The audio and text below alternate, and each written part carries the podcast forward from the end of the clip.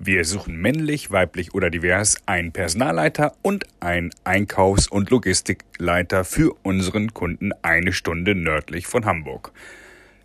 Bewerbung bitte direkt an Tom Heinkel über LinkedIn. Elektrisch hat Nischen. Das wird sich auch noch ein Stück weiterentwickeln, aber grundsätzlich, bevor nicht irgendwelche völlig neuen Batterien auf den Markt kommen, und da ist zurzeit noch keine Technologie abzusehen, die sich eignen würde. Bevor da nicht etwas ganz Grundlegendes passiert, ist das äh, überwiegend Traumtänzerei. Mein heutiger Gast ist Heinrich Großbongard, bekannt aus Funk und Fern. Herzlich willkommen. Sie haben keine weitere Anreise gehabt, oder? Nee, ich komme aus Hamburg. Ich habe die S-Bahn genommen und dann ging das ganz fix. Also können wir eigentlich auch einen Böden Platz nacken, oder? Ja, nee, nicht so richtig. Ich bin ja ein Beuter Hamburger. Ich komme aus Westfalen, aus Ostwestfalen, okay. aus Lippe, um ganz genau zu sein. Also okay. da spricht man ein anderes Platt. Und dann würde man uns auch in der Tat nicht so gut verstehen. Nicht so gut, richtig.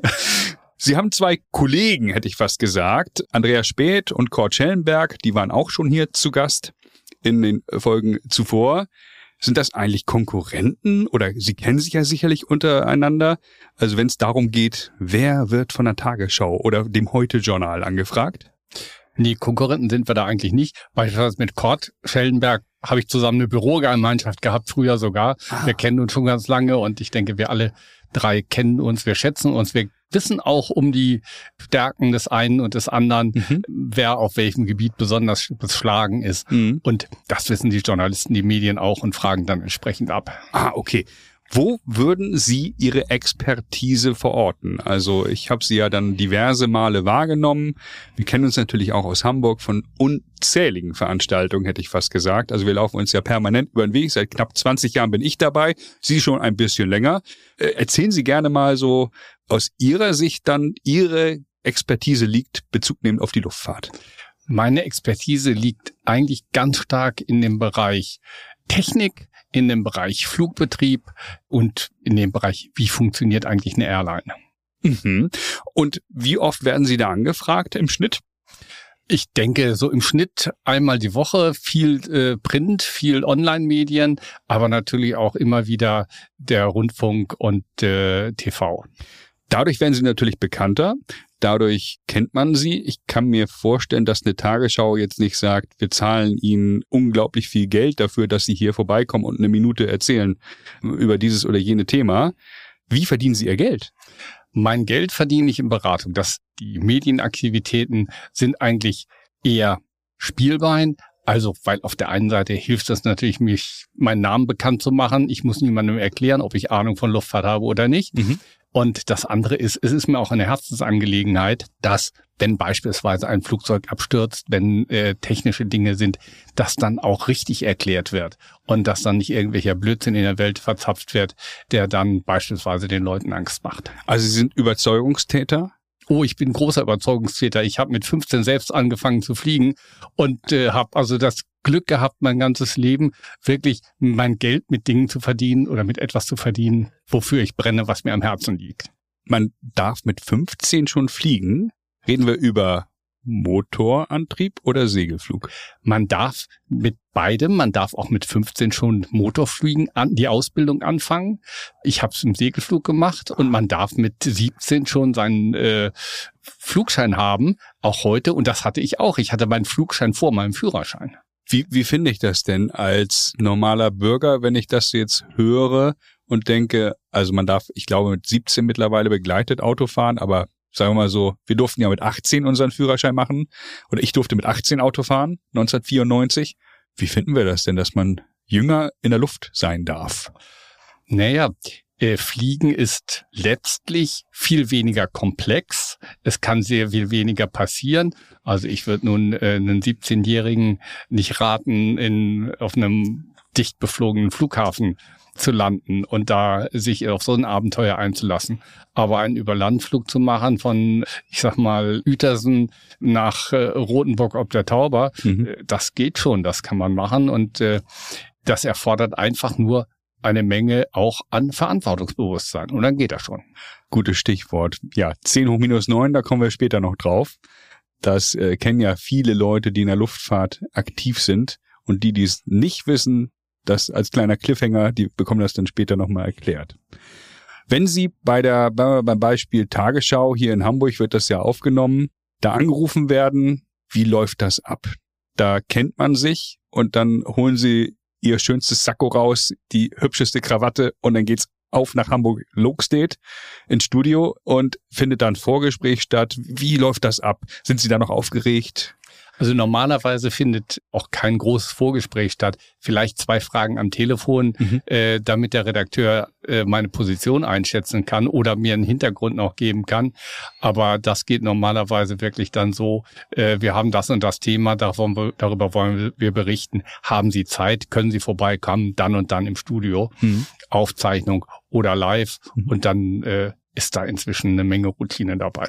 Was sind da so äh, für Themen? Äh, woran erinnern Sie sich? Äh, ich kann da jetzt nicht alle alten ich, Aufnahmen aus dem Gedächtnis kramen. Ich erinnere mich an mein allererstes Tagesschau-Erlebnis. Damals war ich Boeing-Sprecher und damals war eine Boeing 767 abgestürzt. Und die feste Regel war, nur PR-Leute, nur Presseleute aus den USA geben Statements ab. Das war natürlich völlig wirklichkeitsfremd, weil wenn die aus dem Bett kamen, waren hier die Redaktionen schon geschlossen. Und ich merkte anhand der Fragen, die aus den Medien kamen an dem Tag, ähm, das krieg ich, ich krieg meine Botschaft nicht durch. Also mein Versuch zu erklären, was ist denn da eigentlich passiert. In welchem Jahr sind wir? Da sind wir im Ungefähr. Jahr, da sind wir im Jahr 1999, also in um. der in der medialen Steinzeit fast aus heutiger Sicht. Okay. Und weil es gab noch keine Online-Medien. Mhm. Äh, das hat das Leben viel leichter gemacht. Und dann rief die Tagesschau an und ich habe einfach spontan entschieden, ich mache das jetzt, weil das ist die einzige Chance, dass ich die Fakten rauskriege, von denen ich überzeugt war, das müssen die Menschen wissen. Und habe das gemacht und äh, bin reingegangen, ein Stück naiv, aber eben mit der mit der klaren Vorstellung, darauf kommt es immer an, mhm. was will ich eigentlich sagen? Sich bei sowas im Kopf vorher zu organisieren, zu sortieren und sagen, was ist eigentlich meine Kernbotschaft? Mhm. Und äh, dann ging das sehr gut und danach war ich der einzige äh, Boeing PR-Mensch, äh, der nicht zur Company gehörte, weltweit, der dann auch im Fernsehen auftreten durfte. Und Worst-Case-Szenario wäre gewesen, Sie sagen irgendeinen Halbsatz, dem irgendjemand in Seattle nicht gefallen hätte, also sehr, sehr theoretisch jetzt, äh, und hätte gesagt, Herr Großbongert, also Vielen Dank für das Interview. Das hätte, wenn das schiefgegangen wäre, mich meinen Job, beziehungsweise ich hatte damals eine Agentur, mhm. mich den Kunden kosten können. Aber ich war äh, absolut überzeugt, das ist notwendig. Und äh, ich habe gesagt, das kann ich einfach, das mache ich jetzt. Verstehe. Boeing war ein Kunde, habe ich so verstanden. Wer sind denn noch so Ihre Kunden vielleicht aktuell oder waren Ihre Kunden, über die Sie sprechen dürfen?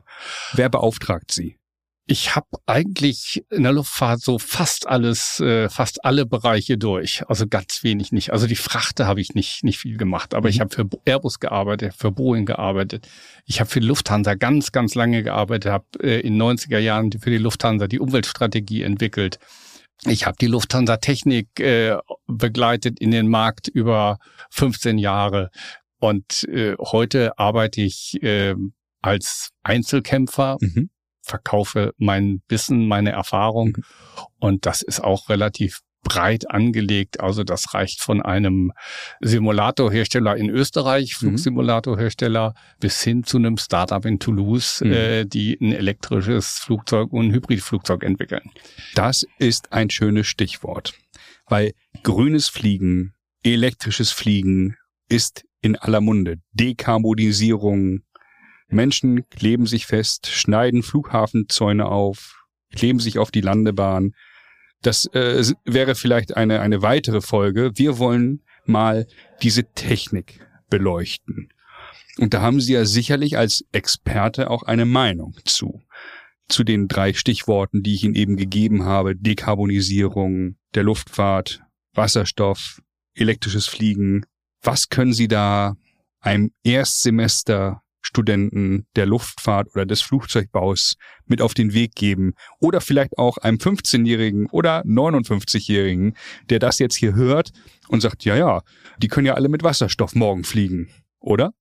Also erstens, was man, was ich einem Erstsemesterstudenten oder einem äh, jemandem, der jetzt gerade äh, vor der Entscheidung steht, was soll ich studieren, mit auf den Weg geben würde, ist, geh in die Luftfahrt. Mhm. Es gibt seit den 60er Jahren keine Zeit, die so spannend war, in der so viel passiert, in der so viel Innovation gefordert ist, in der so viele neue Ideen gefordert sind, wie jetzt.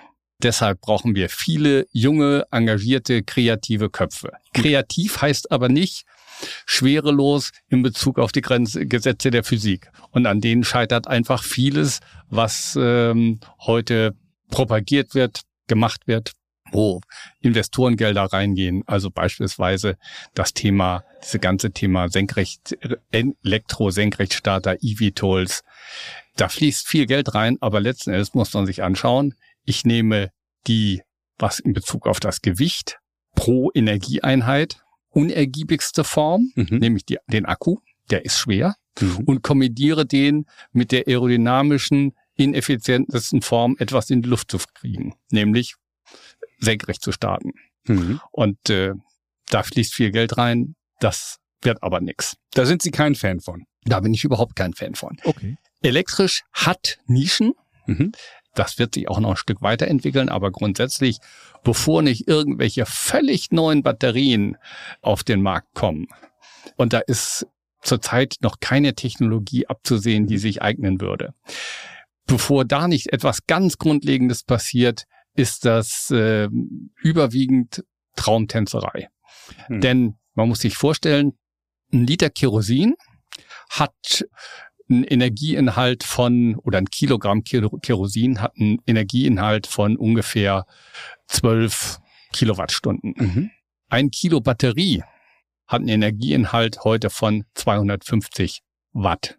Also selbst wenn ich runterrechne, dass Triebwerke nur maximal 50 Prozent der Energie dann auch wirklich in Leistung umsetzen, setze, bin ich immer noch bei einem Faktor von 30.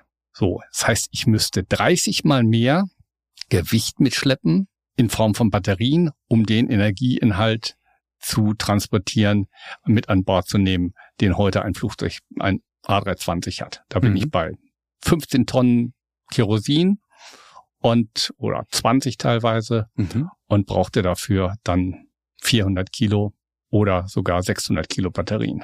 Nicht Kilo, Tonnen, Tonnen. Tonnen. Das Problem liegt in den Zehnerpotenzen.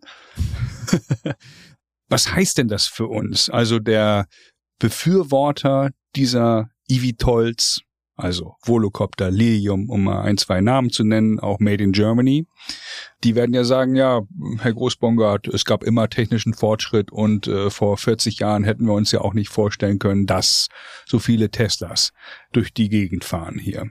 Was sagen Sie den Befürwortern dieser Technik, die an den technischen Fortschritt glauben und die daran glauben, dass es nur eine Frage der Zeit ist, dass diese äh, Produkte sie vom Dubai Airport äh, nach Dubai in die Innenstadt transportieren.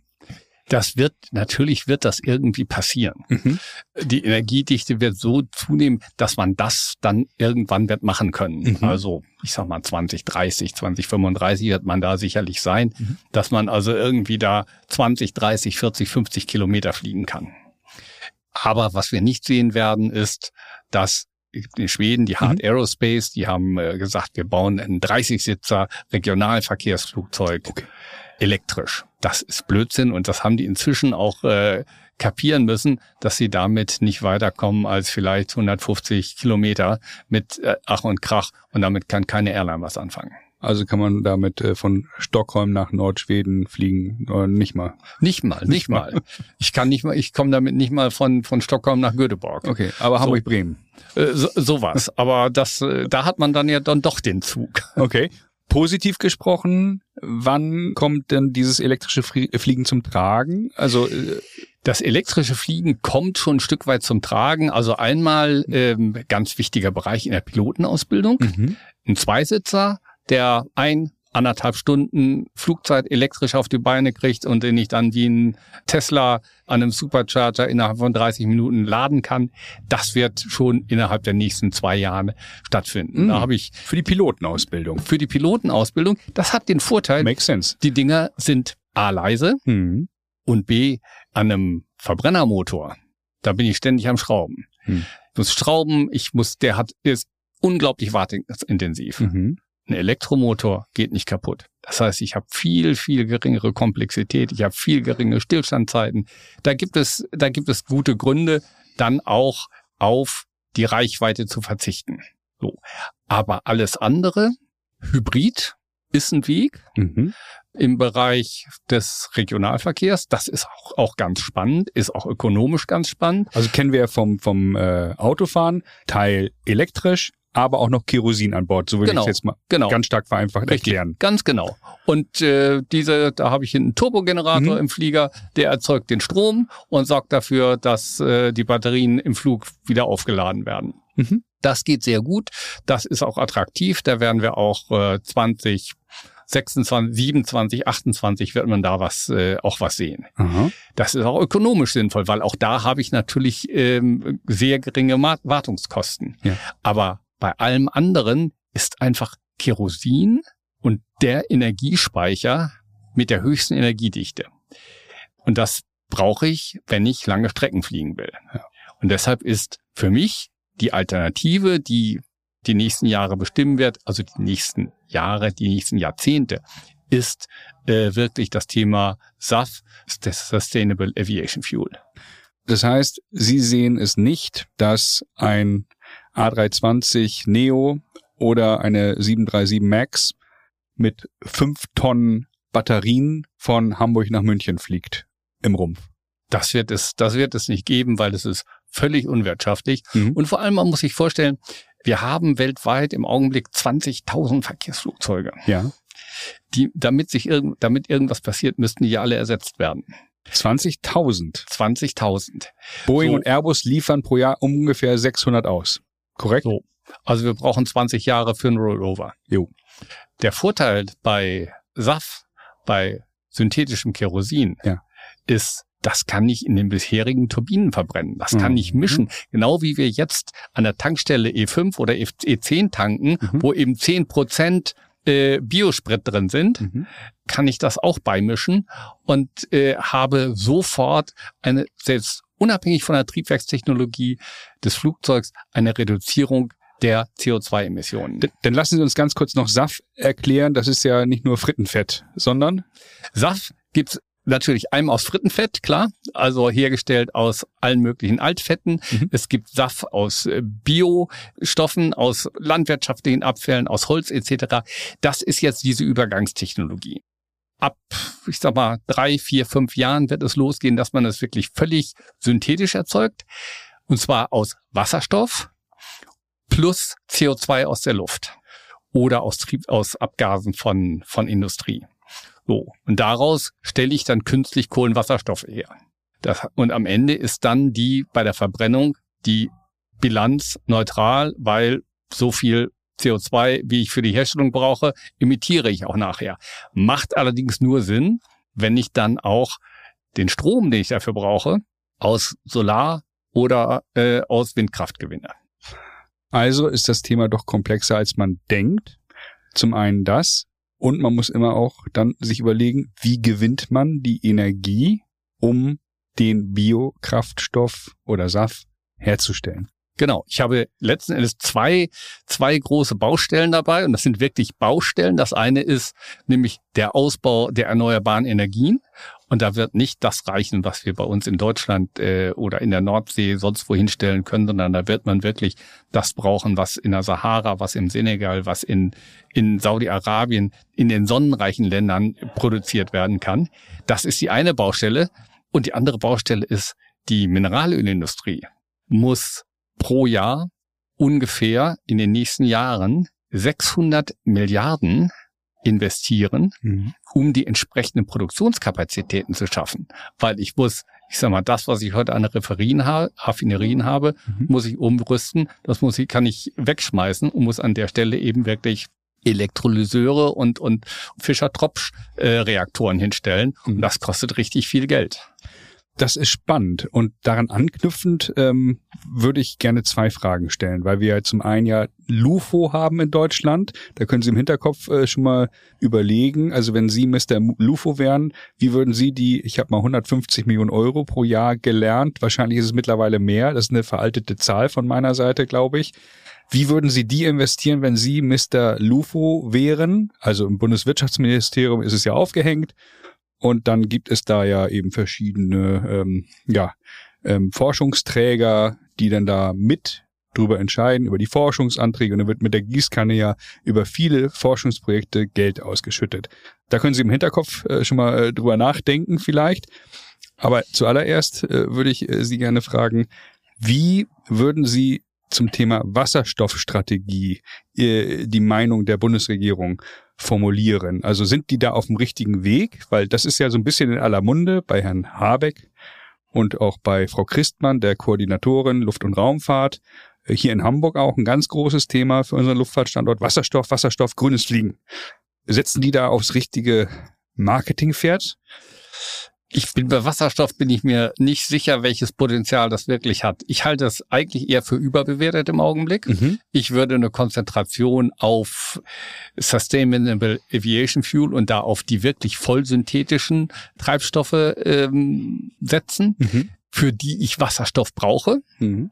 Und das ist letztlich viel zu wertvoll, um es direkt im Triebwerk oder wo es sogar manche Leute vorschlagen, in der Heizung zu verbrennen. Mhm. Wir brauchen es dafür, um Kerosin herzustellen, das eben diese unschlagbar hohe Energiedichte pro Kilogramm hat. Mhm. Wasserstoff ist auch da ganz schlecht. Ich brauche ganz neue Flugzeuge, ich brauche ganz neue Flugzeugkonfigurationen. Das heißt, damit sich das auswirkt in der Praxis, muss ich überhaupt erstmal alte Flugzeuge wegschmeißen und neue bauen, die dann auch ganz anders aussehen müssen, um dieses große Volumen unterzubringen.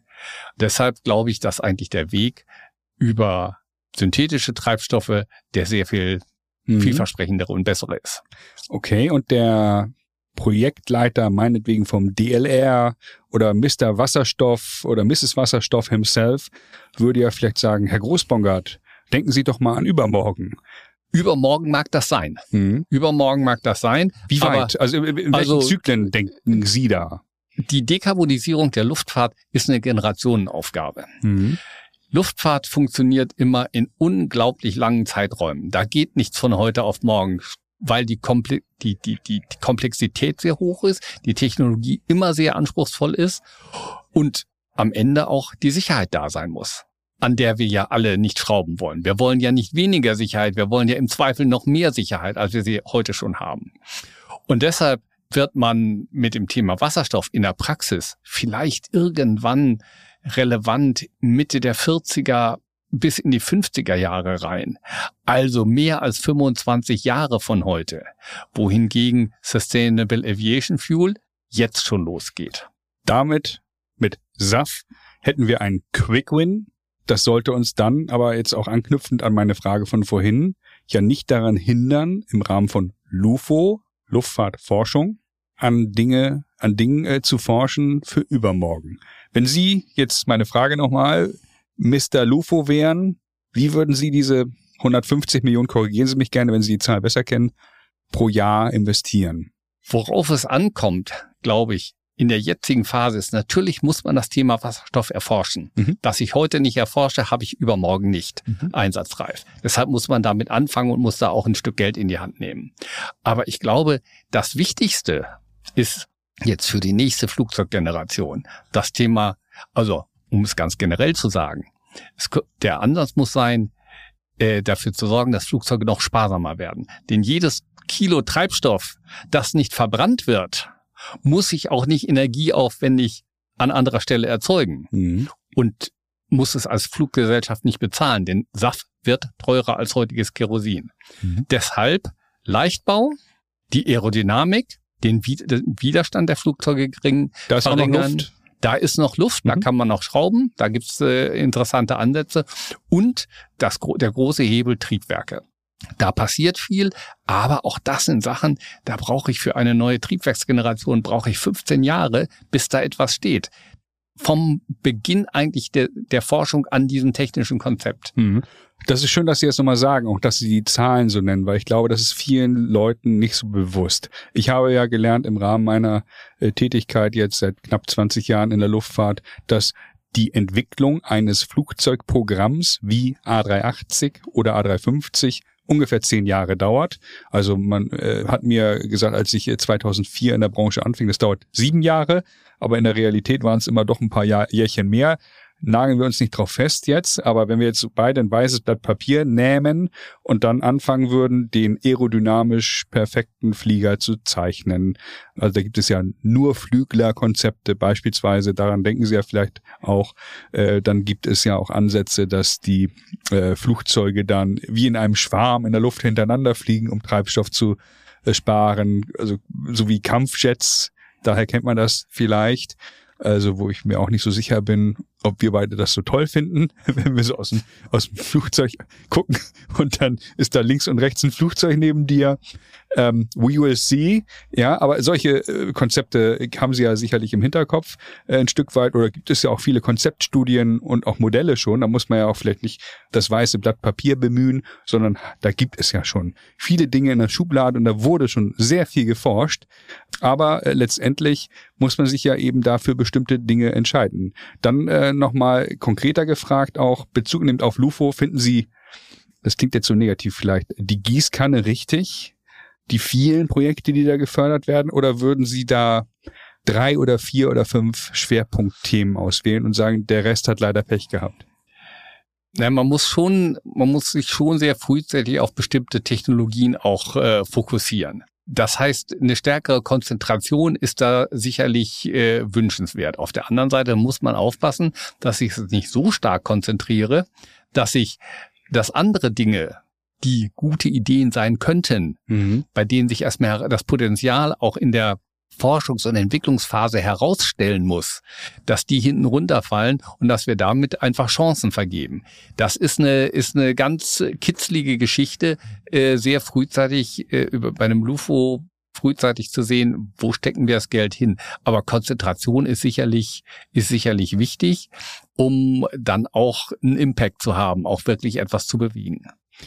Nun äh, wird es ja dann auch äh, weiter äh, Leute geben, die Verzicht predigen. Also das ist ja so meine These, dass gerade in der, in der jungen Generation, Gen Z, nennen Sie sie, wie Sie wollen, Verzicht ein Megatrend wird. Also wo wir vielleicht uns noch ein bisschen schwer tun und sagen so, na, wir konsumieren, ähm, aber ja, wir überlegen natürlich auch, was konsumieren wir wie, essen wir vielleicht weniger Fleisch, also Stichwort eben Dekarbonisierung oder weniger CO2 verursachen. Äh, der nächste sagt eben, ich verzichte auf Flüge komplett, äh, ich habe, ich fahre mit der Bahn nur noch, auch von Hamburg nach Sevilla. Wie sehen Sie dieses Thema? Ganz pauschal äh, gesprochen, ohne jetzt Detail. Also wir finden natürlich auch nicht Leute super, die einen Flughafen äh, einen Zaun durchschneiden und sich auf die Landebahn kleben. Da brauchen wir, glaube ich, gar nicht drüber reden. Ähm, das wäre jetzt ja wirklich äh, zu einfach dann auch. Aber wie, wie sehen Sie dieses Thema, ich nenne es jetzt mal Verzicht? Und haben Sie bei sich auch irgendwo äh, etwas verändert im, in ihrem Konsum allgemein? Ich glaube, wenn man ein bisschen, bisschen nachdenkt, ein bisschen sensibel ist, dann geht das Ganze nicht spurlos an einem vorüber. Aber Verzicht heißt ja nun nicht Askese. Man muss gucken, was sind mir welche Dinge wert. Es gibt sicherlich, sicherlich Sachen, die kann man abschneiden, die hat man, äh, auf die kann man leicht verzichten. Auch in Sachen Mobilität ist es immer die Frage, wie gehe ich damit um? Fahre ich mit dem Auto in die Stadt oder fahre ich zum Park-and-Ride-Parkplatz und äh, schmeiß mich in die Bahn mhm. äh, und stelle dann auf einmal fest, huch, das ist ja gar nicht so viel, so, so unkomfortabel. Mhm. Und ich stehe nicht im Stau. Oder ich fahre auch durchaus, ich bin Paris, Paris Air Show, ja. bin ich mit dem Zug hingefahren. Ach Quatsch, da haben wir uns gesehen. Wieso das denn? Weil ich gesagt habe, ich gucke das, ich probiere das einfach mal. Okay. Und, und der Zug war einfach unschlagbar billig. Okay. Ich bin für erste Klasse mit der Bahncard 25 erster Klasse, ja. also die auch nichts kostet. Jetzt bin ich ja gespannt. Bin ich für 160 Euro hin und zurück gefahren. Und ich okay. bin über Frankfurt umgestiegen. Ich bin morgens hier um acht losgefahren und ich war um kurz nach äh, drei am Garde l'Est, ähm, wo das, äh, wo ich mein Hotel in der Nähe hatte das fand ich schon so ganz, äh, ganz passabel. Also es gibt, äh, es gibt Dinge, da ist die Bahn eine gute Alternative, wenn sie funktioniert. Ich habe letzte Woche gerade erlebt, nein, diese Woche, dass ich in Würzburg war und die Bahn mich völlig hat hängen lassen und es einfach nur ein Chaos war. Hm. Das Chaos erleben wir aber auch auf dem Flughafen. ich denke, da muss man, da muss man sehr rational entscheiden. Was will ich? Welches ist der Reisezweck und welches ist das beste Verkehrsmittel? Im Zweifel, wenn beides sich nichts nimmt, würde ich im Zweifel dann sagen, okay, dann nehme ich halt die Bahn. Mhm. Da muss man, da dürfen wir nicht dogmatisch sein. Aber auf der anderen Seite dürfen wir auch nicht dogmatisch sein, zu sagen, der Fliegen ist ja ganz geht. Das geht mhm. ja überhaupt nicht mehr. Wir dürfen nicht vergessen, Fliegen bringt die Welt zusammen und dieses Thema Menschenverständigung, andere Kulturen kennenzulernen, jenseits von problematischen Sachen wie Über Hypertourismus und so etwas, Overtourism, ist wichtig. Das ist für auch für junge Menschen wichtig, dass diese Begegnung zu schaffen. Und da gibt es kein anderes Verkehrsmittel, das das leisten kann. Also, ich bin dafür, dass Fliegen ein bisschen teurer wird, es ist ja auch schon teurer geworden. Also ich fand es absurd, dass es eben Werbeangebote gab über viele Jahre, die ich jetzt nicht mehr so wahrnehme, für 20 Euro innerhalb von Europa durch die Gegend fliegen. Also ja, äh, so sehr ich das jedem jungen Menschen gönne oder wem auch immer, da habe ich gedacht, das ist zu günstig. Ja, aber äh, letztendlich wissen wir ja auch, das sind dann eben Werbeangebote, damit werden die Kunden gelockt und das ist Wettbewerb, den wir uns ja auch alle wünschen. Aber ähm, ähm, wie, wie sehen Sie so auf dieses Thema? Sollte es einen Mindestpreis geben? Es gibt ja ganz viel staatliche Regulierung, nicht nur in Deutschland, sondern auch in anderen Staaten. Beim Baguette in Frankreich fällt es mir jetzt zum Beispiel ein. Ja, da kannst du ja auch nicht äh, sagen, ein Baguette acht Euro, das ist nicht erlaubt. So, sollte es Mindestpreise geben fürs Fliegen? Ich glaube, Mindestpreise fürs Fliegen sind äh, das ist Überregulierung. Mhm. Äh, so sehr ich dafür bin, dass in bestimmten Stellen der, der Staat auch reguliert, den brauchen wir. Mhm. Es geht nicht alles über Markt, aber das Fliegen wird ohnehin teurer werden. Mhm. Denn das sehen wir, erleben wir jetzt ja. Wir sind jetzt ja schon auf einem anderen Preisniveau. Warum sind wir das? Weil die Personalkosten steigen, die Mitarbeiter, die Pilotengehälter steigen gerade in den USA absurd. Das wird uns hier auch erwischen. Es fehlt an qualifizierten Mitarbeitern überall. Der Arbeitsmarkt schlägt dazu und er schlägt in höheren Gehältern zu. Und dann werden natürlich all die Dinge, die in Richtung Dekarbonisierung gehen, die werden kosten. Synthetischer Treibstoff ist, wird teurer sein als äh, der, der heutige. Und die Fluggesellschaften müssen ja schon heute CO2-Abgaben zahlen auf die, die Emissionen, die sie verursachen. Das alles treibt die Preise nach oben und das wird auch dazu führen, dass bestimmte Auswüchse, die wir in den Jahren 17, 18, 19 erlebt haben, wo die ganze Branche eigentlich völlig überhitzt war, dass äh, die sich auf dem Wege ohne staatliche Regulierung erledigen. Mhm. Verstehe. Für, für die Firmen in der Luftfahrt ist es essentiell, äh, gutes Personal zu haben auch da haben sie ja äh, sicherlich eben viel Erfahrung und viel gesehen, auch verschiedene Zyklen gesehen. Dolores, Mitte der 90er Jahre, großes Thema. Da werde ich vielleicht irgendwann nochmal eine Sonderfolge drüber machen, um mit Dolores-Opfern äh, zu sprechen. Nun wurde hier auch jetzt in Deutschland aufgrund von Corona relativ viel Personal freigesetzt. Heute sucht man wieder sehr, sehr, sehr viele Mitarbeiter und sie haben ja auch zu Recht dort eben Werbung gemacht für unsere Branche und gesagt, es war nie aufregender als jetzt, kommt in die Luftfahrt. Wie blicken Sie auf das Thema Fachkräftemangel?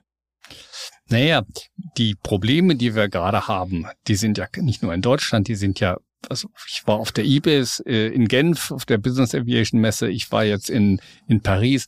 Das, was die, was, was eigentlich alle umtreibt, ist, es fehlt an Mitarbeitern. Es fehlt an qualifizierten Mitarbeitern, weil wir natürlich während der Corona-Krise viele Mitarbeiter verloren haben. Ältere, erfahrene Wissensträger in den Unternehmen, die in Vorruhestand gegangen sind oder geschickt worden sind mit einem Golden Handshake auch noch. Ja.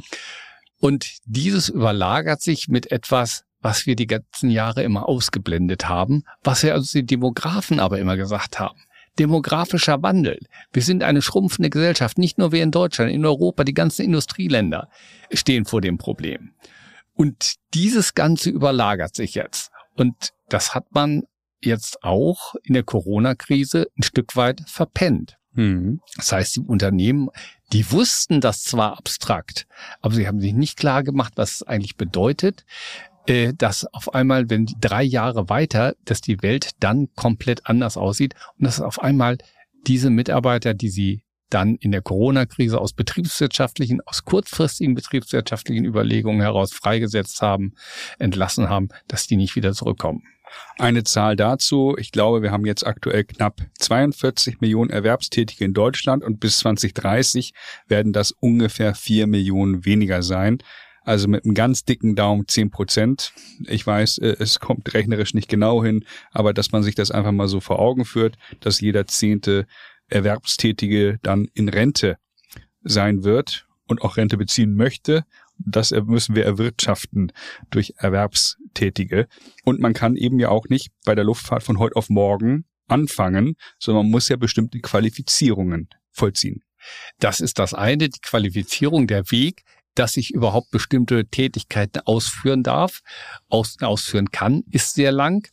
Und äh, ich habe, dies war ja nun nicht die erste Krise, die ich in der Branche miterlebt habe. Mhm. Wenn man, wenn man seit äh, irgendwann Mitte der 80er äh, in diesem, äh, in dieser äh, Branche unterwegs Welche fallen die noch ein? Äh, also 11. Wir hatten, September. Wir hatten, wir hatten die Asienkrise in den, in den 90er Jahren. Wir hatten äh, 9-11. Mhm. Wir hatten die Lehman-Krise, also 2008, 2009.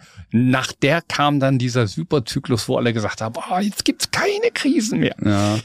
Und in allen Krisen wurde letztlich ein ähnlicher Fehler gemacht. Was denn?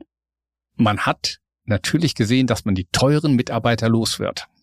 Mit diesen teuren Mitarbeitern, denen man noch viel Geld hinterhergeworfen hat, damit man sie los wird, ist Know-how verloren gegangen. Ich weiß es beispielsweise die Lufthansa Technik, ich habe es selbst erlebt. Das war 2001, 2003 so, äh, das war 2008 so. Da wurden dann Mitarbeiter entlassen, da wurden Meister, erfahrene Meister erlassen, die erkannten die Probleme eines Flugzeugs mit dem Handauflegen. Das heißt, die kannten ihre Flugzeuge die hatten Personalführungserfahrung, die hatten diese einzigartige Kombination aus technischem Wissen, technischer Erfahrung und eben auch der Erfahrung im Umgang mit Mitarbeitern, der Führung auf, äh, auf der, auf der Shop-Ebene. Und die hat man nach Hause geschickt, um natürlich die Personalkosten zu senken. Und hinterher, als es wieder losging, hat man riesen Qualitätsprobleme gehabt weil natürlich mit diesen Mitarbeitern ein Wissen rausgeht, das in keinem, in keiner Bilanz steht und in keinem, äh, keinem nirgendwo niedergelegt ist. Das ist auch so ein Tribal Knowledge und das ist rausgegangen und muss erst wieder mühsam erarbeitet werden. Und diese Effekte treten eigentlich, habe ich nach jeder der Krisen bisher gesehen, aber die Unternehmen lernen natürlich nicht raus, weil in der Krise geht es um Überleben, beziehungsweise selbst wenn es nicht ums Überleben geht, geht es immerhin darum, um die, äh, die Zahlen möglichst äh, in einem erträglichen Bereich zu halten. Mhm. Also bildlich gesprochen, äh, wenn mir einer da, oh, schlechtes Beispiel wahrscheinlich, aber äh, einen Brand legt in meinem Garten, Ruhe bewahren, Feuerwehr rufen, Brand löschen lassen und dann weiter überlegen und nicht direkt das äh, halbe Haus verkaufen. Sie verstehen, was ich meine schlechtes Bild von mir jetzt, aber ich glaube, jeder weiß, was gemeint ist. Ja, aber die, dieses Denken auch im, im Personalbereich in, in Bezug auf die Mitarbeiter, das Denken über die Krise hinaus, ja. glaube ich, ist etwas, ähm, das in vielen und ich möchte mal sagen, vor allem großen Unternehmen vernachlässigt wird. Da ist es der Mittelstand, der da sehr viel besser agiert im Durchschnitt. Mhm. Und der Mittelstand, da werden ja auch viele Mitarbeiter jetzt äh, rekrutiert von vielen großen Firmen. Der hat ja dann auch wiederum Probleme, weil er vielleicht nicht so attraktive Gehälter zahlen kann und nicht eben so viele Kantinen bieten kann wie äh, eben große Firmen, die dann in der IG Metall organisiert sind beispielsweise. Da haben wir ja auch ein großes Supply Chain Thema. Ja, und man sagt dann neudeutsch, we shoot ourselves, vielleicht als OEM oder als große Firma, wenn ich mir viele Leute einstelle aus meiner Supply Chain, oder?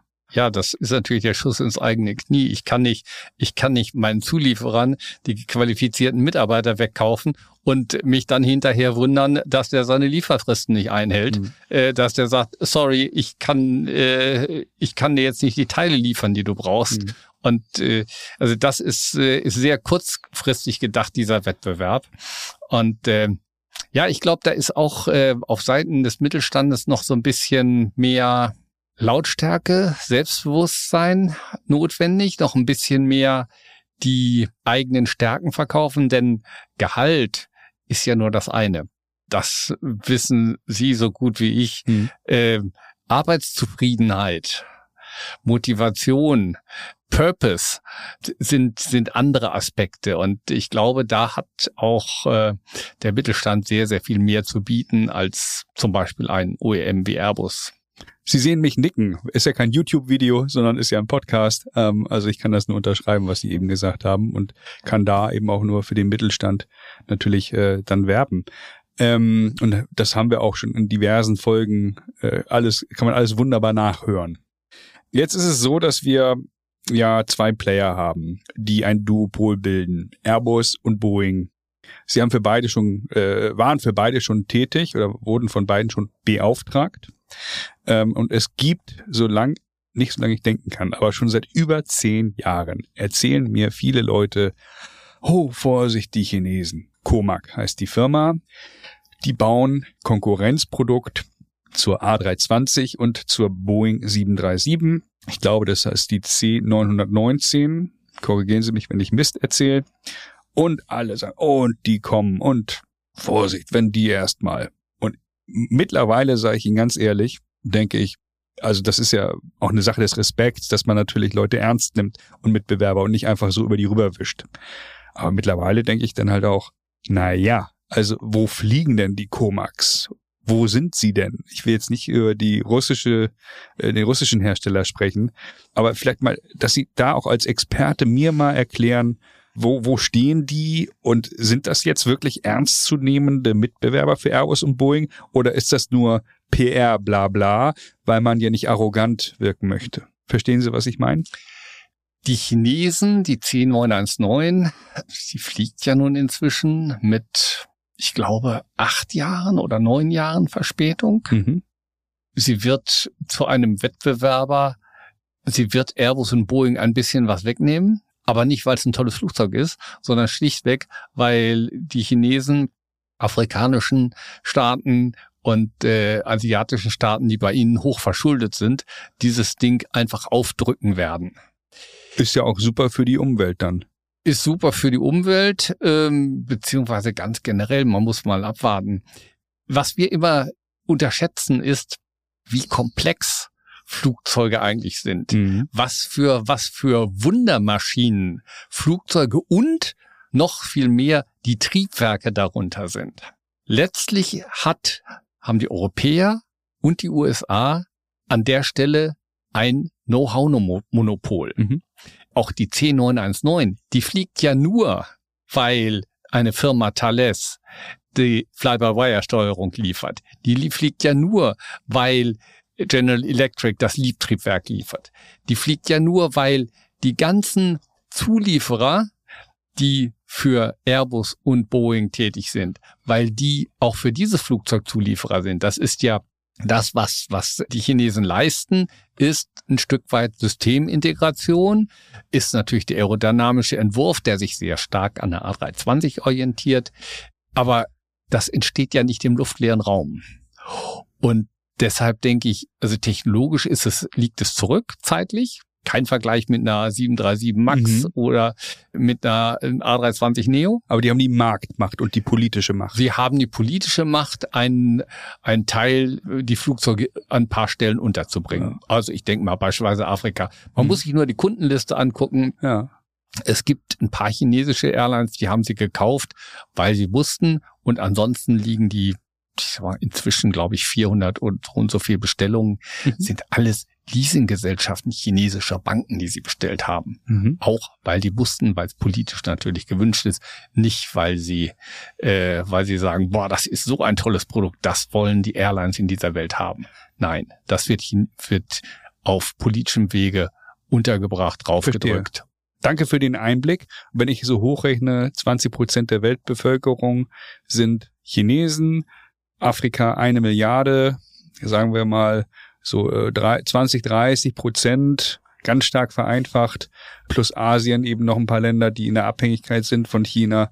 Also das heißt, die könnten so einen Marktanteil erwirtschaften. Die werden ja jetzt nicht auch alle von heute auf morgen auf Comac umsteigen, aber so 20, 30 Prozent Marktanteil ist so das Maximum, was wahrscheinlich möglich ist, ne? Ich glaube deutlich weniger. Ach, weniger. Okay. Weil diese Fluggesellschaften, die werden natürlich nur so viele Flugzeuge nehmen, wie sie müssen, mhm. wie sie nicht vermeiden können. Ah, okay. Denn wir haben es beim, beim russischen Superjet gesehen. Ja. Etwas, was dazugehört, selbst wenn ich so ein Flugzeug produziert bekomme, ist der ganze Bereich After Sales, die gesamte technische Betreuung hinterher als Fluggesellschaft. Ich muss doch einen technischen Support haben. Wenn irgendetwas ist, muss das schnell repariert werden. Ich muss schnell das Ersatzteil haben. Und diese Ersatzteile, das Ganze muss auch, die Ausfallrate darf auch nicht zu hoch sein. Und da wird dieses Flugzeug einfach hinten runterfallen. Das ist einfach eine Lernkurve, die Airbus, Boeing hinter sich haben. Jahrzehnte von Lernen, das holt man nicht von heute auf morgen auf. Und deshalb denke ich, dieses Flugzeug ist nicht wirklich ein Wettbewerber. Das wird ein bisschen was wegnehmen. Die werden die 300 Flugzeuge, vielleicht die 400 Flugzeuge, 500 Flugzeuge innerhalb der nächsten zehn Jahre absetzen, okay. aber mehr überhaupt nicht. Verstanden. Um das Bild abzurunden, Boeing hat technische Probleme mit der 737 MAX.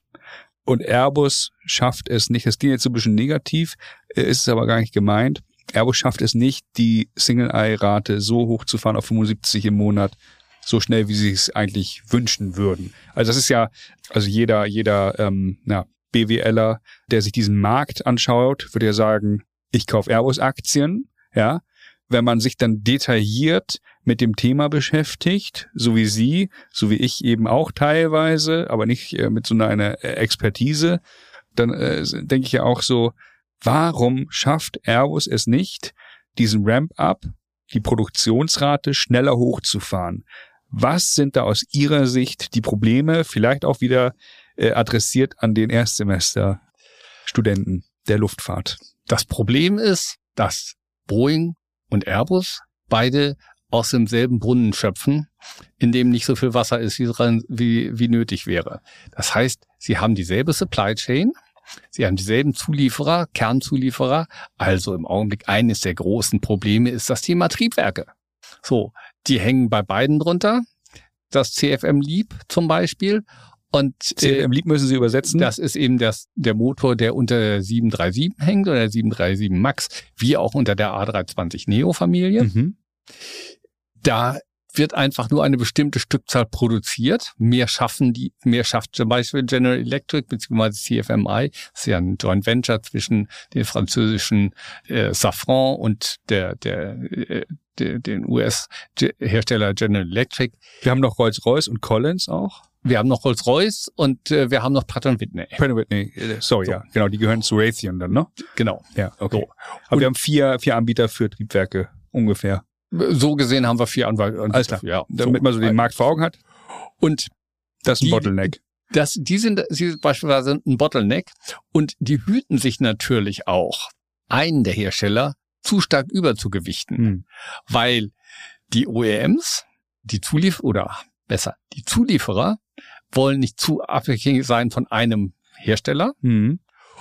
Und gleichzeitig ist das natürlich auch der Wunsch der Airlines. Die Airlines wollen ja auch Wettbewerb die wollen ja auch nicht, dass sie äh, wählen können zwischen einer A320 und einer A320, sondern ähm, die wollen schon eben auch, äh, dass dass Boeing äh, da eine Alternative ist aus Gründen des Preises, aber natürlich auch aus Gründen des technischen Wettbewerbs, des Fortschritts. In dem Moment, wo ich keinen Wettbewerb habe, habe ich auch keinen technischen Fortschritt mehr, habe ich natürlich auch kein Incentive mehr, dass ein, das Boeing oder Airbus, dass die Geld in die Hand nehmen und, und die nächste Flugzeuggeneration entwickeln. Aber Herr Großbauer, dann habe ich eine Idee. Wir sitzen hier in der Hamburger Innenstadt, hier in der Nähe ist die Moorweide, eine grüne Wiese. Wenn wir beide jetzt viel Geld zur Verfügung hätten, welche Firma würden wir dort gründen. Stellen Sie sich vor, die Moorweide ist so groß wie 50 Fußballfelder. Ja, also wir, wir haben echt eine schön grüne Wiese hier. Was würden wir denn da produzieren? Wären wir der fünfte Triebwerkhersteller? Wahrscheinlich nicht, oder? Nein, das wären wir ganz sicherlich nicht. Warum nicht? Weil die Einstiegshürden sind so hoch in dieser Branche, mhm. in allen Bereichen. Das ist, das spiegelt auch die langen Entwicklungszeiten wider.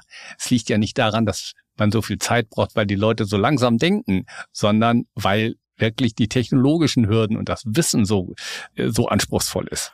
Hohe Einstiegshürde im Markt, habe ich gelernt. Im, Kapitalintensiv. Kapitalintensiv, hohe Einstiegshürden im Markt. Also nur mal, nur mal ein, ein Beispiel. Ja. Die Firma Aura Aero, die ich äh, da in Toulouse, ja. gegründet von ehemaligen Airbus-Ingenieuren, ah. die jetzt einen 19-Sitzer Regionalflugzeug mit Hybridantrieb entwickeln. Aura Aero. Aura Aero. Kann man googeln und nachgucken. Kann man googeln und nachgucken. Hochspannende Firma, tolles Team, mhm. tolle Leute.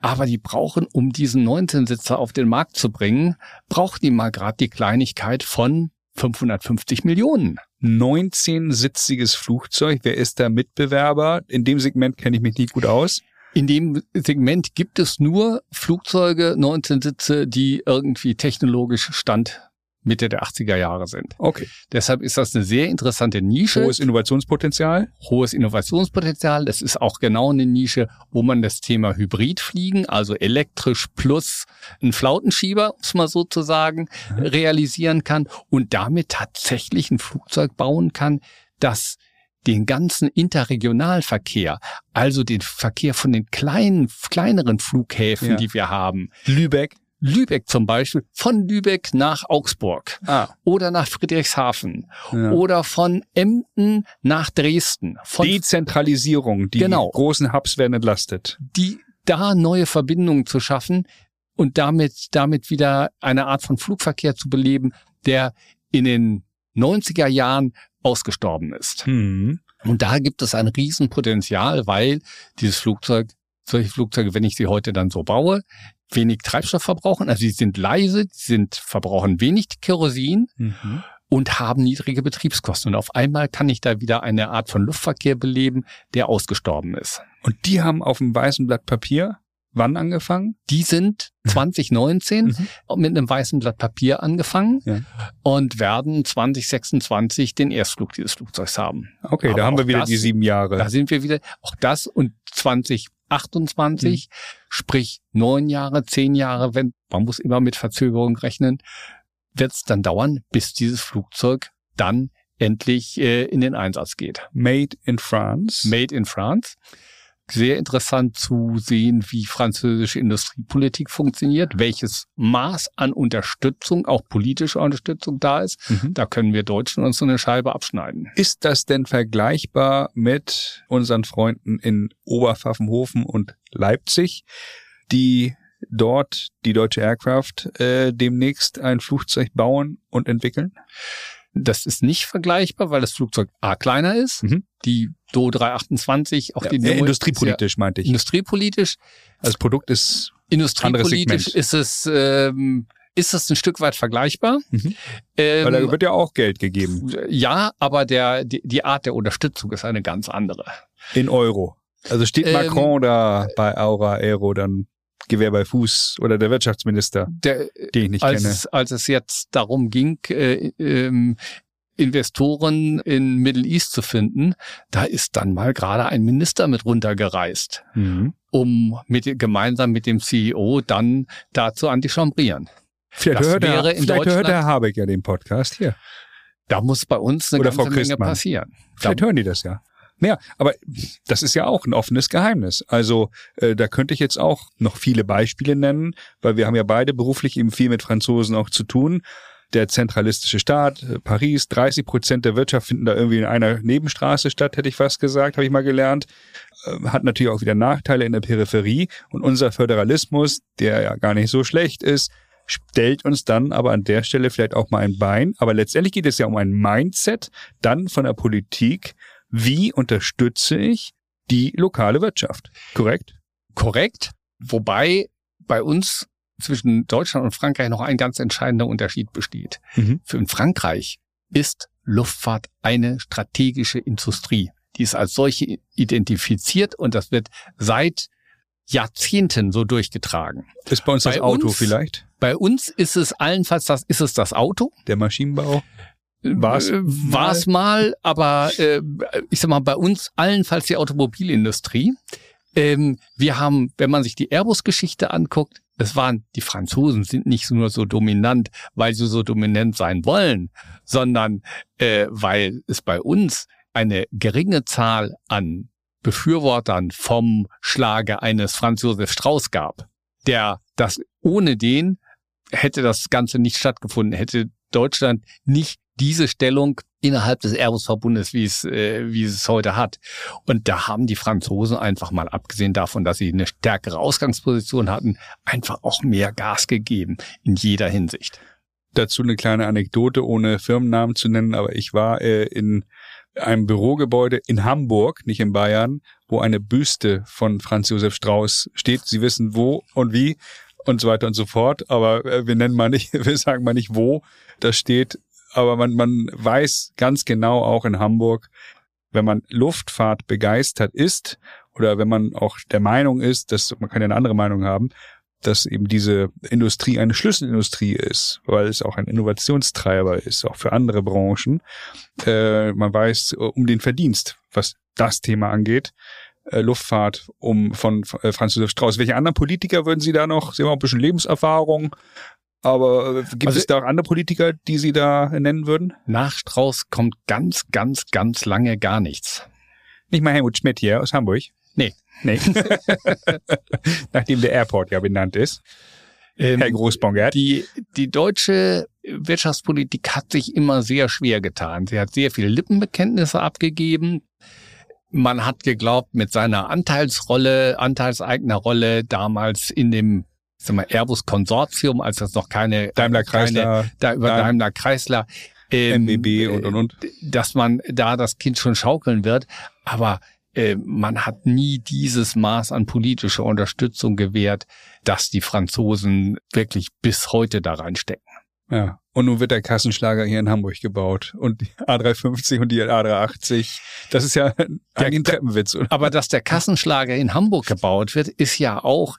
Oder ist das strategische Denkweise der Deutschen gewesen? Das war eine strategische Denkweise der Deutschen, aber nicht der deutschen Politik.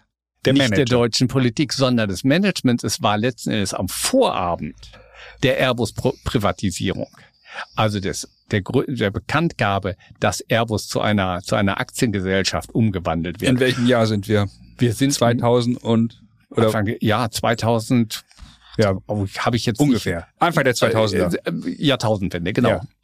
äh, als das in Zusammenhang mhm. auch mit der A380 passieren musste ja am Vorabend hat der Aufsichtsratsvorsitzende der Deutsche Manfred Bischof, Bischof Manfred Bischof ja. hat seinen französischen Kollegen erpresst und hat ihm gesagt, entweder kommt im Gegensatz zur A380, kommt die 320 nach Hamburg Aha. oder wir lassen das jetzt platzen. Aha. Der, das war ja ein Daimler-Manager. Das ne? war ein Daimler-Manager. Dem kommt dieser ganz stark dieser Verdienst zu, Aha. da seinen, seinen französischen Konkurrenten, äh, äh Kollegen zu überrumpeln und wirklich am Abend vorher ihm die Pistole auf die Brust zu setzen und ihm in einer, auch die Franzosen haben mit, mit äh, ganz, da wurde mit ganz harten Bandagen gekämpft in der Phase, da seinen französischen Kollegen dieses Ding äh, sozusagen in letzter Minute abzuringen. Ah, das ist ja spannend. Wo kamen Sie denn so eine Information her? Wie, ähm, durch Gespräche. Durch, ja, das, ja, ja das ist, äh, äh, das weiß man. Da, ja, verstanden. Das ist, äh, da, da, das ist ja eigentlich nochmal eine Sonderfolge wert, weil äh, Sie können sich vorstellen, das äh, begleitet mich in meinem Berufsleben ja schon sehr lange.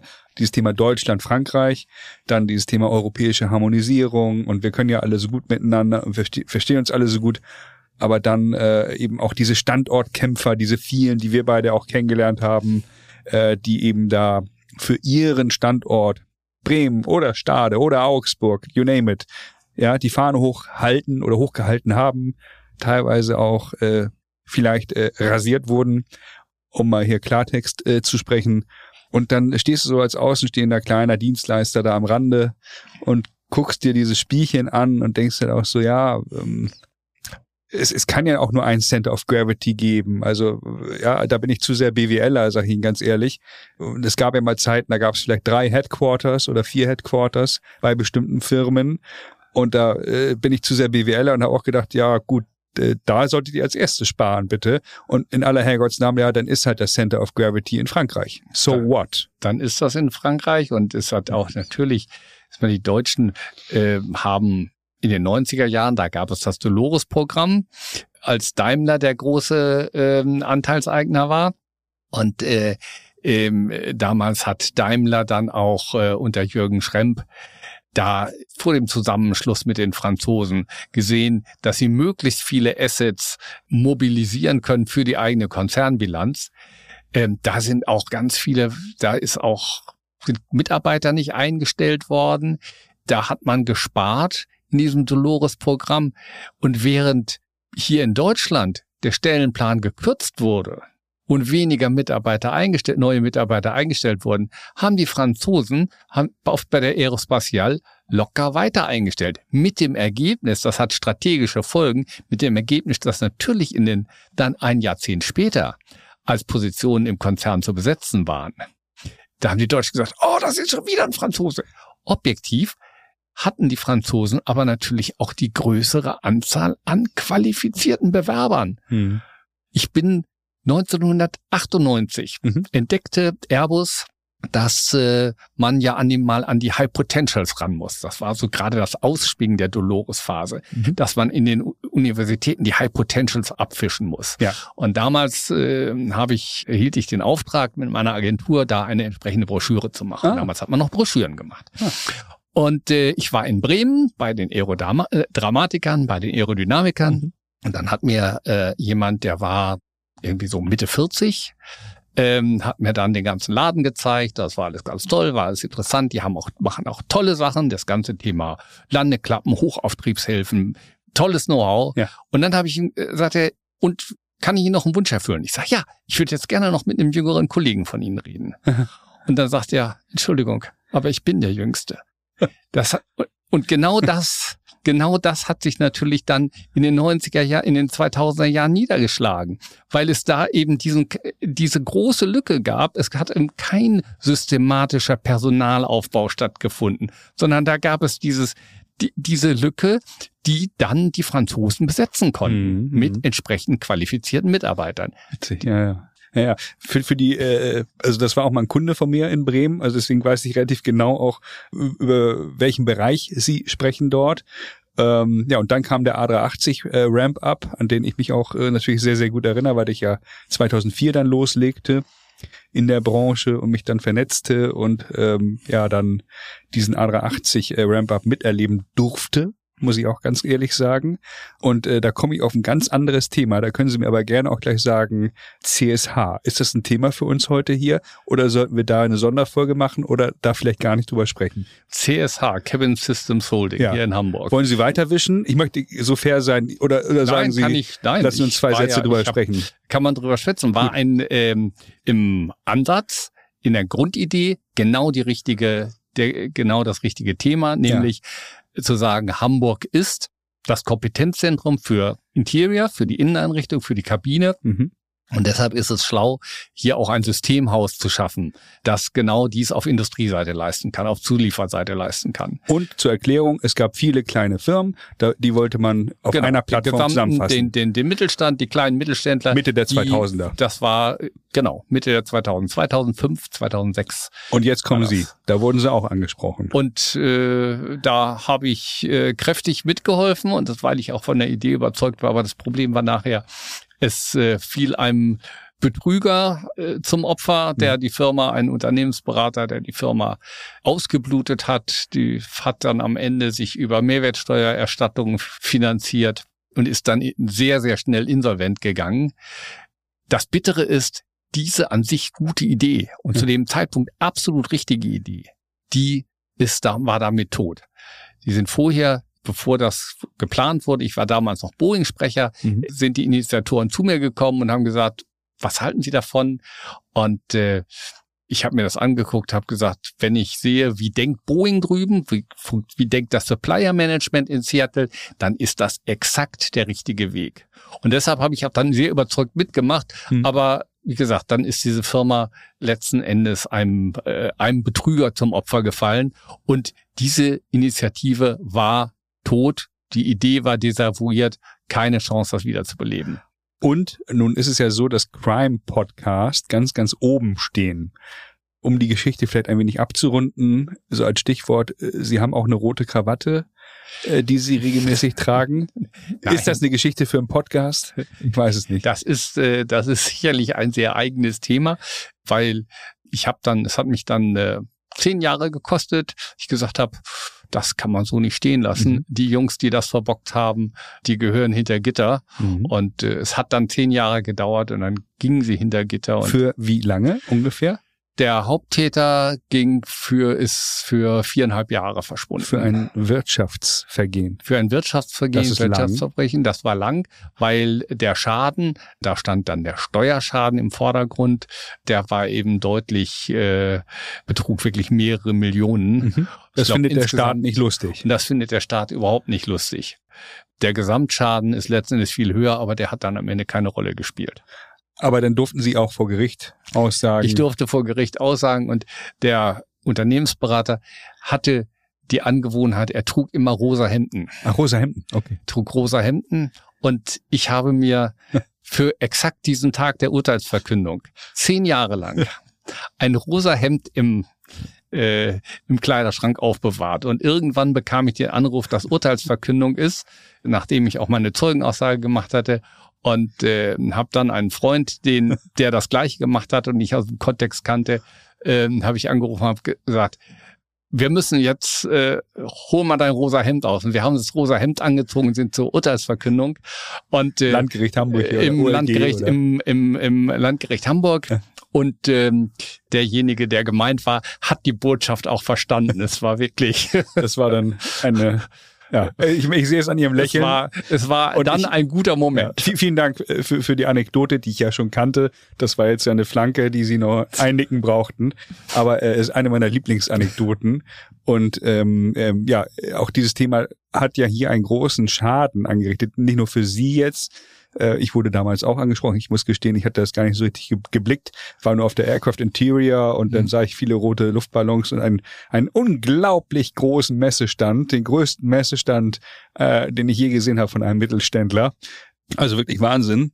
Und, und ähm, ich habe irgendwie, äh, ich will jetzt nicht sagen, äh, es besser gewusst, sondern ich habe es gar nicht richtig geschnallt damals oder ich war mit anderen Dingen beschäftigt, musste erstmal warm werden mit der Branche und so weiter und so fort.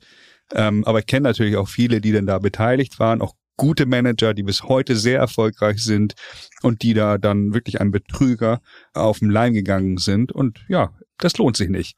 Und das ist ja dann auch schön, äh, wenn man sowas mal erfährt, weil ich muss gestehen, ähm, ich habe das gar nicht groß wahrgenommen, dass darüber geredet wurde in der Branche, in der Community, sondern das habe ich zufälligerweise dann mhm. erfahren irgendwann. Es hat natürlich da Insolvenzen gegeben im, um, äh, im direkten Umfeld, mhm. Umfeld.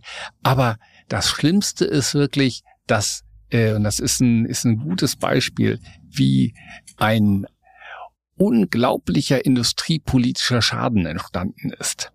Denn diese gute Idee verwirklicht, wäre, sehe Hamburg heute der Mittelstand, die Struktur, die Industriestruktur am Standort Hamburg nochmal ganz sicher anders aus. Mhm. Das ist alles ganz prima, was wir haben, aber äh, das könnte mehr sein. Und dieser, dieser Schaden, äh, der damals angerichtet worden ist, der wird bis heute fort. Absolut. Sehe ich auch so. Okay, ich habe mir jetzt schon drei Themen aufgeschrieben für drei Sonderfolgen. Dolores, Deutschland, Frankreich und CSH. Mal gucken, was draus wird. Wenn mir langweilig ist, dann schraube ich da mal ein bisschen drum. Mal schauen äh, also wir begeben uns so langsam auf den Landeanflug. Äh, Stichwort äh, Flug, Fliegen. Haben Sie ein besonderes Flugerlebnis? Sie sind ja sicherlich unglaublich oft geflogen in verschiedensten Maschinen. Haben Sie da so ein Lieblingsflugzeug oder ein besonderes Erlebnis, an, die, an das Sie sich erinnern? Es gibt zwei Erlebnisse, mal Bitte. abgesehen von meiner eigenen Fliegerei. Ja. Das eine ist, ich hatte das Glück im Jahr 2019 an meinem Geburtstag im Januar in Myanmar, in Bagan, mit einem Heißluftballon zu fliegen, oh. über den ganzen Pagoden da. Ein Traum. Und es ist natürlich, es war ein Glücksfall, es war unmittelbar vor der Pandemie und es war natürlich unmittelbar noch bevor den schrecklichen, vor den schrecklichen Dingen, die da jetzt in dem Land passieren.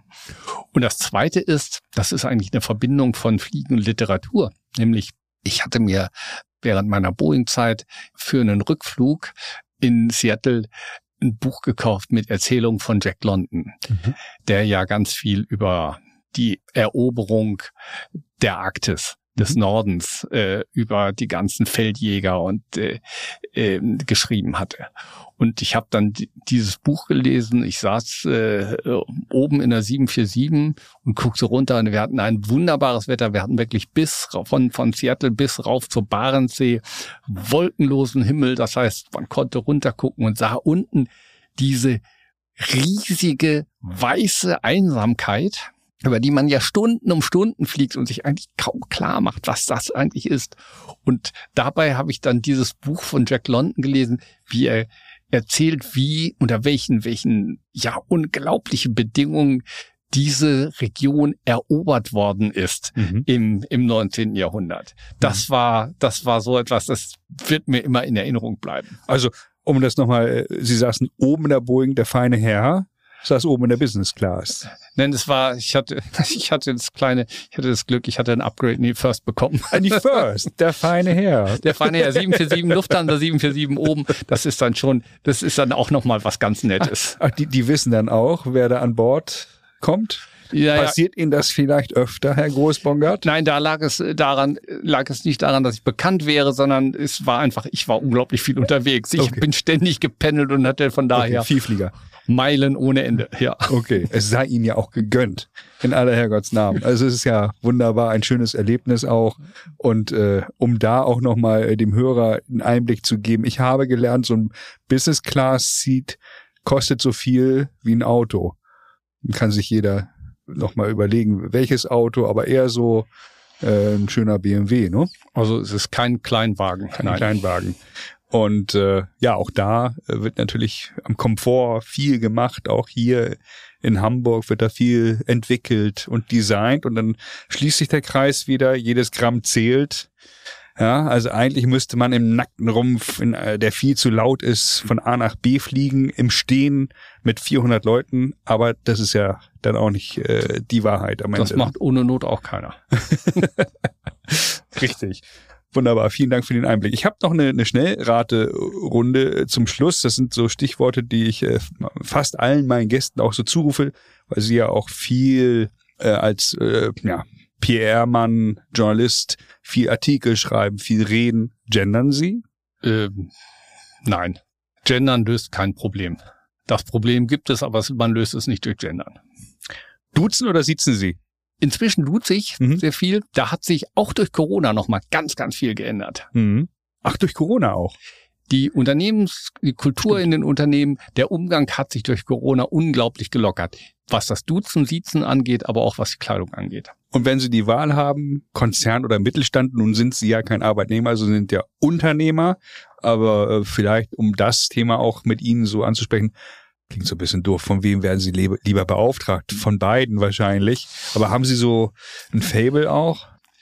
Sagen wir es andersrum. Wenn mich ein Student, ein jüngerer Mensch fragt, wo soll ich hingehen? Dann sage ich ihm immer, guck lieber erstmal im Mittelstand. Konzern kannst du, wenn du willst, immer noch machen. Aber im Mittelstand äh, ist vielfältiger, ist bunter, sind durchlässigere Strukturen, ist im Durchschnitt eine höhere Arbeitszufriedenheit. Ja, da kommen auch viele meiner Anfragen her. Ich arbeite viel für Mittelständler, bekomme dort viele ja, Stellenangebote zugeschickt und dann rufen die an und sagen, haben Sie mal, können Sie mal für dieses oder jenes. Äh, die erwähne ich ja auch dann regelmäßig, äh, entweder hier im Podcast oder eben bei LinkedIn äh, veröffentliche ich das. Gibt es äh, etwas, was ich äh, jetzt nicht angesprochen habe in unserem wunderschönen Flug hier? Gibt es irgendein Thema, wo Sie sagen, Herr Heinkel, warum haben Sie denn die Frage jetzt nicht gestellt? Oder letztlich kann man nur sagen, Fontane, es ist ein weites Feld. Also über Fliegen kann man so viel sprechen und so viel reden und äh, von daher kann man nur Sachen auslassen. Okay, wunderbar. Dann bleibt mir, aber das möchte ich nicht auslassen, mich herzlich bei Ihnen zu bedanken, dass Sie sich die Zeit genommen haben, hier auch so schöne Anekdoten zu erzählen von Ihrer Erfahrung. Ja, liebe Hörer, achtet auf Herrn Großbongard, wenn es um Luftfahrt geht im Fernsehen. Ihr werdet ihn früher oder später auf jeden Fall wahrnehmen. Ich habe sie schon oft wahrgenommen. Freue mich sehr, dass Sie hier auch Teil der Community sind. Höre Ihnen immer gerne zu, auch bei verschiedenen Veranstaltungen, teilweise auf dem Podium. Und äh, ja, freue mich, dass wir uns so lange schon kennen und wünsche Ihnen alles Gute und bedanke mich, dass Sie hier waren. Dankeschön, es war mir ein großes Vergnügen.